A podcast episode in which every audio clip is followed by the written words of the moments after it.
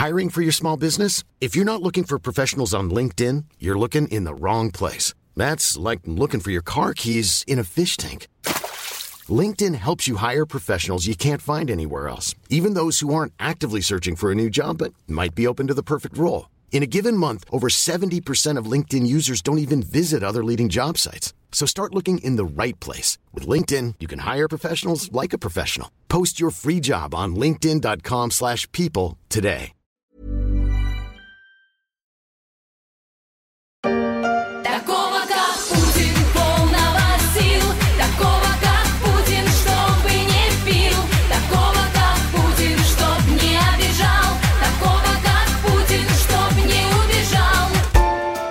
Homme comme Poutine, fidèle, sobre, fort, complet, par un trio de chanteuses proches du pouvoir. Elle vante les mérites du président russe, une chanson patriotique qui pourrait de nouveau résonner à la radio locale à quelques semaines de la présidentielle du 17 mars. Scrutin qui devrait voir Vladimir Poutine s'envoler pour six ans de plus au Kremlin, alors que l'opposant numéro un, Alexei Navalny, est mort le 16 février en détention. Au fait, comment dit-on en russe, à vaincre sans péril, on triomphe sans gloire. Je suis Pierrick Fay, vous écoutez La Story, le podcast d'actualité de la rédaction des Échos, un programme à retrouver sur toutes les plateformes de téléchargement et de streaming. C'est gratuit, alors abonnez-vous pour ne manquer aucun épisode.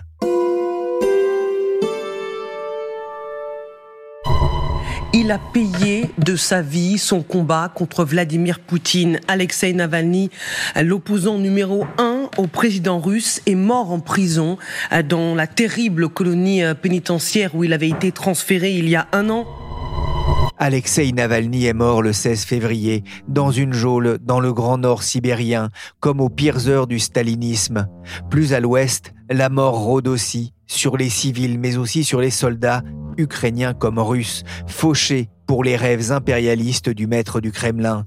Vendredi, l'Ukraine entrera dans la troisième année de sa résistance contre l'envahisseur, alors que la mort de l'opposant Navalny sonne comme un avertissement à tous ceux qui oseraient s'opposer à Vladimir Poutine.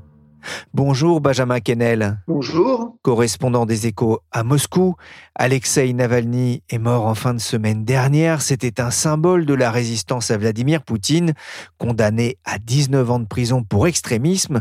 Que sait-on des conditions de sa disparition? Ben, pas grand-chose et le supplice continue pour euh, à la fois sa famille, ses avocats et ses supporters parce que ils n'ont pas accès au corps, ils n'ont pas accès aux premières conclusions médicales. Il n'y a toujours pas d'explication officielle. On sait que le, le 16 février, il s'est promené tôt le matin dans sa prison ou dans le Grand Nord russe et que là, il y a eu un problème. Est-ce que c'était un problème de caillot 115 Est-ce que c'était un problème cardiaque? On ne sait pas. Et pour le moment, le corps est entre la prison et la morgue de la grande ville voisine. La mère d'Alexei Navalny, qu'il avait vu dans sa prison le lundi 12, est revenue sur place et n'a toujours pas pu voir le corps de son fils. Ouais, sachant qu'il était euh, très affaibli hein, depuis plusieurs mois, hein. c'était aussi les dernières nouvelles que l'on avait de lui. Benjamin, vous vous êtes rendu sur la place Loubianka de Moscou, pas très loin de la place Rouge. Quelle était l'ambiance? Alors, il faut rappeler que la Loubianka, c'est la place historique du siège du KGB et donc aujourd'hui de l'un de ses successeurs, le FSB, grand bâtiment avec plusieurs étages au-dessus et beaucoup plus d'étages encore en sous-sol. Et sur cette grande place, il y a une pierre qui est le symbole de l'hommage aux victimes de la répression politique dans les années soviétiques.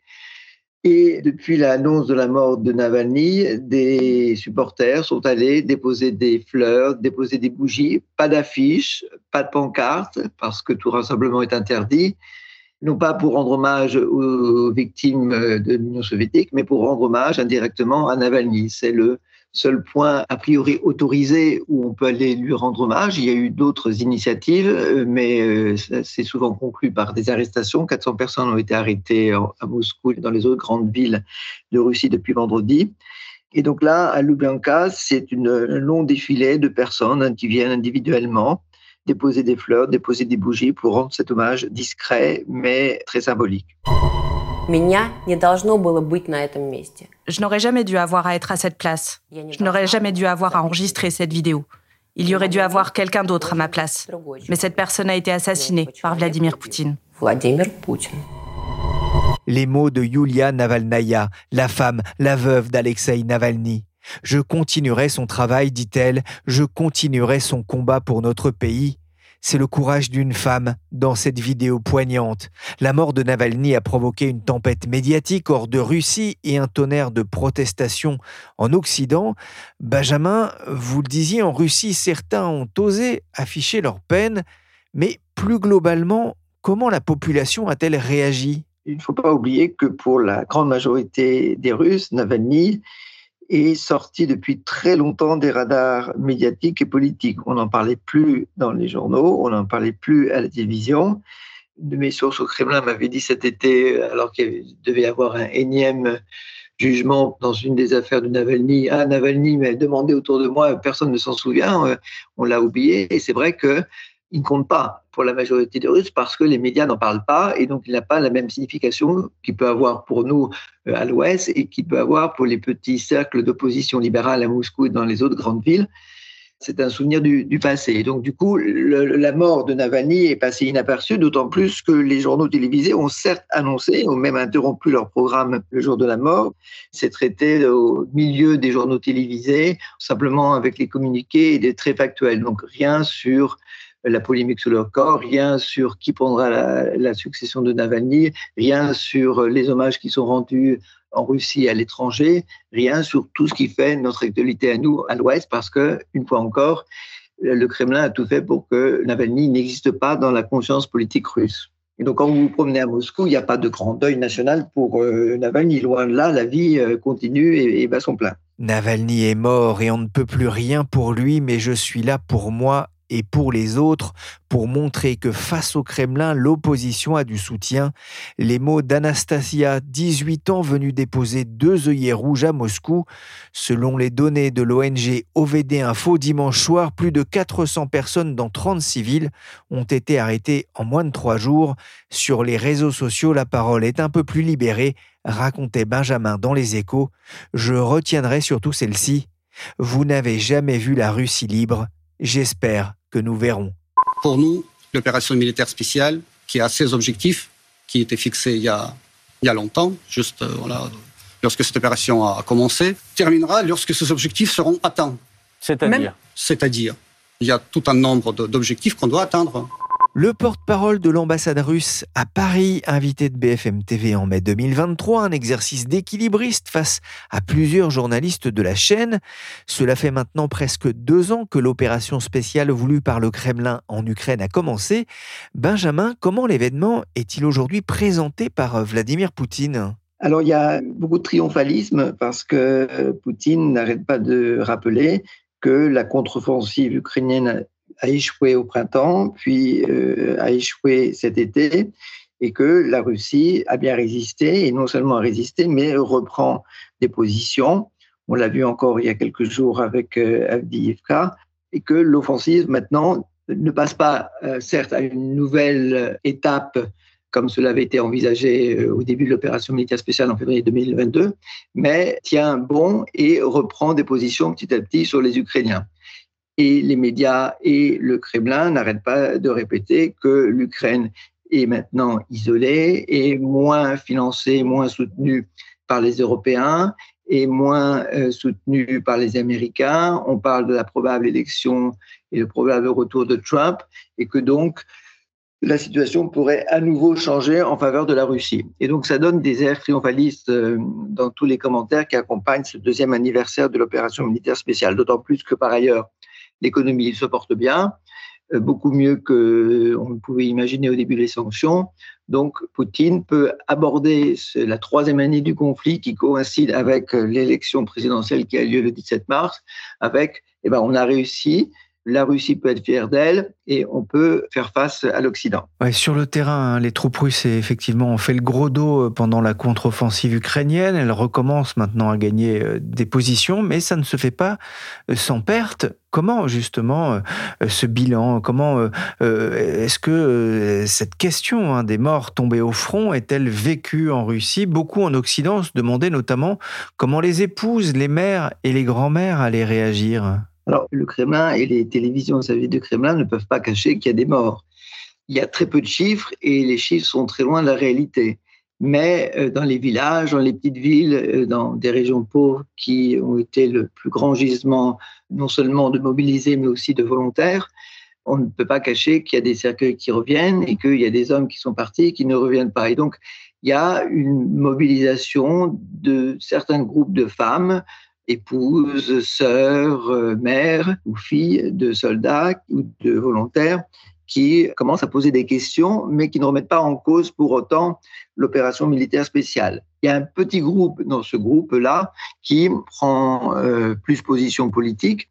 Et là, tout est fait par le Kremlin et la propagande pour ne pas en parler, pour ne pas les mettre en valeur, pour les ignorer et pour les mettre de côté. Lorsqu'il y a 15 jours, ces femmes-là ont déposé des fleurs, là aussi très symboliquement, sur un monument aux morts, il y a eu un petit regroupement, ils avaient invité des journalistes, des journalistes étrangers, et il y a eu beaucoup d'interpellations à la fois de femmes et de journalistes pour justement éviter tout effet boule de neige de ce début de contestation. Le Kremlin mobilise toujours plus de soldats, il va en chercher même au, Népal, en Chine.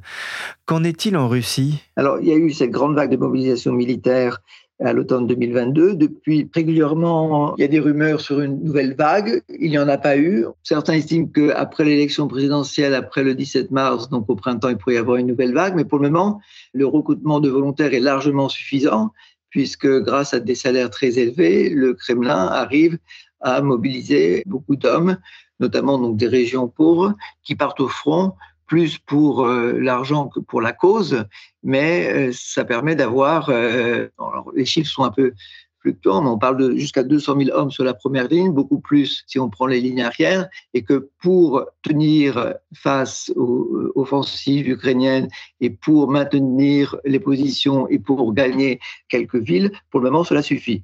Mais euh, on est loin de la grande offensive et des grandes prises dont rêvait le Kremlin il y a deux ans. Donc, euh, même s'ils ont 500 000 hommes maintenant sur le terrain, ça ne suffira pas pour prendre Kiev, ça ne suffira pas pour prendre Odessa. Donc pour le moment, on est dans un enlisement de la situation militaire et les hommes qui sont présents sur place, pour le moment, suffit à résister, à gagner un peu de terrain, mais pas à faire une nouvelle grande offensive.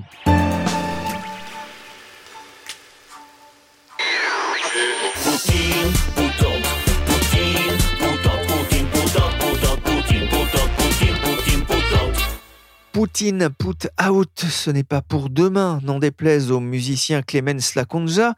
Poutine s'avance en effet en favori de la présidentielle en Russie. En 2020, il avait fait voter un référendum lui permettant d'effectuer deux nouveaux mandats de six ans pour rester potentiellement au pouvoir jusqu'en 2036. Il aurait alors 83 ans. Benjamin, comment se présente cette élection? Cet été, son porte-parole avait sans doute fait une gaffe dans une conversation avec un journaliste américain. Il avait dit que c'est pas une élection, c'est une procédure administrative. Et de facto, il avait reconnu que c'est pas une vraie élection, que c'est une procédure pour euh, ratifier un résultat que l'on connaît d'avance. On est loin d'une vraie élection parce qu'il y a d'abord un seul vrai candidat et il n'y a pas d'autres candidats d'opposition. Euh, les trois euh, autres candidats face à Poutine ne sont que les représentants des partis autorisés à la Douma. Et tout comme les députés à la Chambre basse du Parlement russe font un peu de bruit, font des débats, mais au final sont toujours dans le centre du Kremlin, ces trois candidats participeront au débat, feront le spectacle, mais euh, ne sont pas une vraie opposition anti-Kremlin, anti-corruption, enfin ne, soulèvent pas tous les thèmes qu'un Navalny ou un Nadiejdin ou un autre opposant aurait pu soulever. Ils feront du bruit, ils feront le spectacle, mais il n'y aura pas de vraie opposition. Donc c'est loin d'être une vraie élection. Et c'est une élection du coup gagnée d'avance. En 2018, Poutine avait eu 78% des voix, là, il pourrait avoir euh, encore plus et passer le seuil des 80%. vous, vous, avez évoqué le nom de Nadejdin, euh, Boris Nadejdin, qui à un moment euh, était candidat. Hein. il n'a pas réussi à obtenir les signatures hein, pour pouvoir se présenter. Pourquoi est-ce qu'il a été empêché justement de se présenter? En tout cas, c'est un peu l'impression que cela donne aujourd'hui. On avait l'impression au début qu'il était un peu un gadget, une marionnette du Kremlin qui avait besoin d'avoir un candidat d'opposition bien en main, contrôlé, qui fasse son job d'opposant euh, participant au débat, mais n'allant pas trop loin. Il en a toujours eu lors des élections présidentielles précédentes. Et donc là, il y avait Nadezhdin qui avait euh, fait réapparition. C'est un vieux de la vieille de la politique russe. Mais bon, on n'avait pas forcément son nom en tête. Pourquoi il a ressurgi euh, en fin d'hiver dernier? Sans doute, c'est mon interprétation, qu'il avait eu des signaux, voire plus, du Kremlin pour se présenter. Mais euh, comme candidat venant d'un parti non représenté à la Douma, il devait rassembler et présenter 100 000 signatures. Et lors de cette procédure de signature, on a vu beaucoup de queues, on a vu beaucoup d'enthousiasme, beaucoup de soutien des autres opposants en Russie en exil pour qu'il ait ces signatures. Et donc ces images ont forcément marqué les esprits, y compris au Kremlin, d'autant plus que ce Nadezhdin, euh, tout en critiquant les politiques du Kremlin, critiquait, enfin remettait en cause avec grande prudence l'opération militaire spéciale en Ukraine. Donc sans doute qu'ils ont considéré que le risque était trop grand d'avoir quelqu'un qui euh, participerait à des émissions politiques, participerait à des débats ferait des meetings et pourrait euh, remuer un peu cette opposition latente en Russie et cette grande lassitude qu'a soulevée l'opération militaire spéciale. Donc, ils ont préféré ne pas prendre le risque et donc, bien qu'il ait présenté 105 000 signatures, donc un peu plus que les 100 000 nécessaires, et il en avait même eu, je crois, presque 300 000, la commission électorale en a trouvé un grand nombre non valables et donc, factuellement, officiellement, il a été rejeté parce que certaines de ces euh, signatures n'étaient pas conformes euh, aux attentes de la commission électorale et donc il a été exclu de l'élection. Mais on sait très bien que c'est une excuse, que en fait la décision vient d'en haut et que voilà la commission électorale n'a fait que ratifier une décision qui venait d'en haut de ne pas avoir un candidat d'opposition réel face à Poutine.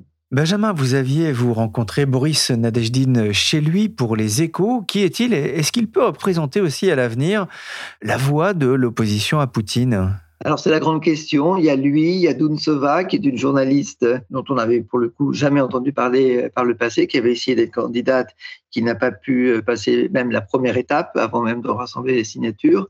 Il y a deux trois figures qui ont surgi en début de campagne présidentielle et qui promettent de continuer le combat en créant un parti, en faisant des commentaires assez forts depuis l'annonce de la mort de Navalny, mais ils sont quand même très très peu charismatiques ils sont très isolés dans la population, ils n'ont pas de vraie structure euh, euh, partisane et on a du mal à voir comment ils pourraient prendre le relais d'un Navalny qui, bien qu'en prison, avait réussi, grâce à ses réseaux en Russie et à l'étranger, à entretenir le buzz, à entretenir la communication par les réseaux sociaux pour toujours avoir une infrastructure qui serait prête à agir en cas de mouvement de l'opposition qui pouvait, sur la guerre ou sur d'autres thèmes, vraiment euh, faire un mouvement contre les Kremlin. Ce Nadezhdin et cette Dotsova, qui, je les ai rencontrés tous les deux, sont très sympathiques, ont beaucoup de bonnes idées, mais ils sont loin d'avoir la même aura d'un Navalny ou d'un Nemtsov pour soulever les foules. Donc, pour le moment, la mort de Navalny, c'est vraiment l'événement principal de cette élection présidentielle.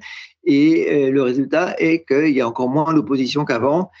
Et on ne voit pas comment cette opposition va rebondir. Justement, comment les Russes et pas seulement les Moscovites peuvent-ils montrer aujourd'hui euh, leur opposition euh, à la fois à l'opération actuelle en, Ukraine et aussi éventuellement au, Kremlin? Alors, il faut faire très attention puisque tout regroupement dans la rue est interdit. On peut être poursuivi en justice pour des commentaires sur l'opération militaire spéciale. Il y a toute une armada de lois, de mesures, de gaz qui euh, permet d'arrêter, de, poursuivre en justice toute euh, voie critique. Donc, les Russes qui sont opposés à la fois au Kremlin et à l'opération militaire spéciale doivent souvent le faire de manière un peu contournée, discrète. Beaucoup décident de rester en Russie, de ne pas euh, partir à l'étranger parce qu'ils considèrent que c'est leur pays et que l'opposition doit aussi se faire depuis la Russie. Mais comme par exemple pour les fleurs euh, sur la Lubyanka, ils trouvent des moyens symboliques d'exprimer leur soutien à Navalny et leur opposition au Kremlin. Il y a des spectacles, par exemple dans les théâtres de Moscou, où on sent qu'il y a un message politique qui est passé, mais c'est au second degré. Il y a le film Maître Marguerite qui est sorti. On sent là aussi qu'il y a un message politique. Mais il n'y a plus d'opposition publique et encore moins dans la rue qui peut s'exprimer. Des flammes immenses et des colonnes de fumée noire de plusieurs dizaines de mètres de haut. Ces réservoirs situés dans la ville de Klingtsi, à l'ouest de la Russie, ont été visés par une attaque de drones ukrainiens. On voit hein, sur les réseaux sociaux des incidents qui touchent des raffineries ou des installations militaires en, Russie. Certaines sont liées à des infiltrés ukrainiens, mais pas toutes. Ces informations arrivent-elles jusqu'aux Russes lambda? Ah oui, oui, on sait par exemple que Belgorod est visé par des missiles et des drones euh, ukrainiens donc Belgorod, qui est une ville russe près de la frontière ukrainienne. Donc les Russes sont au courant, même lorsque il y a des drones ukrainiens qui viennent jusqu'à Moscou, dans la banlieue de Moscou, ou même jusqu'à la City, qui est le, centre d'affaires de Moscou, les Russes sont au courant. Euh, ça permet aussi d'entretenir le narratif que l'Ukraine n'est pas simplement euh, en position défensive, elle est en position offensive, que derrière euh, Kiev, le soutien occidental mène un conflit, pas seulement pour soutenir l'Ukraine, mais aussi contre la Russie. Donc cela entretient le narratif russe les attaques sur la Crimée. Les Russes euh, sont au courant de ce qui se passe en Crimée. L'invasion de l'Ukraine a aussi eu pour conséquence de renforcer les sanctions occidentales contre le régime de Moscou. Il y a quelques jours, le pays a annoncé une hausse de 3,6% de son PIB pour 2023. Comment expliquer cette performance plutôt bonne dans un contexte de ralentissement de, de la croissance mondiale? Parce que, d'abord, un, l'économie russe, euh, d'une manière générale, est toujours résiliente. Ce ne sont pas les premières sanctions, ce ne sont pas les premières mesures américaines, européennes. Ça fait depuis 2014 que l'économie russe euh, s'adapte et s'habitue aux sanctions occidentales, et euh, ça fait depuis le début des années 90 qu'elle connaît crise sur crise économique. Donc les Russes, qui sont par ailleurs des bosseurs et des travailleurs, savent aussi s'adapter aux situations adverses. Et donc, ça explique en grande partie la résilience de l'économie russe. Mais pourquoi la croissance? C'est parce qu'une grande partie de l'économie maintenant est non seulement euh, étatisée, contrôlée par l'État, mais aussi tournée vers la défense, vers l'armée. Il y a des énormes euh, fonds étatiques qui sont donnés pour le complexe militaro-industriel, pour augmenter les salaires, par exemple. Il y a de l'inflation à cause des sanctions, mais les salaires augmentent, et notamment poussé par euh, les salaires en hausse dans le complexe militaro-industriel et tout le tissu industriel qui avant produisait des produits civils, une grande partie maintenant produit des euh, éléments, des pièces, pour le complexe militaro-industriel. Donc tout ça, cela crée de la demande industrielle, donc ça crée de la croissance. Et par exemple, la consommation aussi, euh, on avait pu croire qu'elle serait en chute. La consommation, c'est un des moteurs de la croissance russe. Mais par exemple, l'État donne des emprunts hypothécaires à des taux extrêmement subventionnés et intéressants. Et donc cela booste énormément le marché de l'immobilier. Et là encore, ça a un effet multiplicateur sur toute l'économie et ça a un effet multiplicateur sur la consommation des gens puisqu'ils achètent des appartements, donc ils consomment, ils installent, etc. Donc, euh, un, l'économie résiliente et deux, il y a l'impulse qui est donné par l'État russe à la fois sur le secteur de la construction, mais avant tout sur tout le secteur militaro-industriel. Et le Kremlin est particulièrement fier de la production industrielle qui l'an passé a augmenté de 3,5%, racontait Benjamin dans les échos. Mais cette croissance est avant tout gonflée par l'effort de guerre. La défense représente désormais 30% des dépenses fédérales et 6% du PIB. Plus d'un demi-million de Russes ont déjà rejoint l'industrie de la défense depuis 2022, selon Vladimir Poutine. Merci Benjamin Kennel, correspondant des échos en Russie. Vous pouvez retrouver ses reportages et analyses sur le site leséchos.fr. Cet épisode de la story a été réalisé par Willy Gann, chargé de production et d'édition Michel Varnet.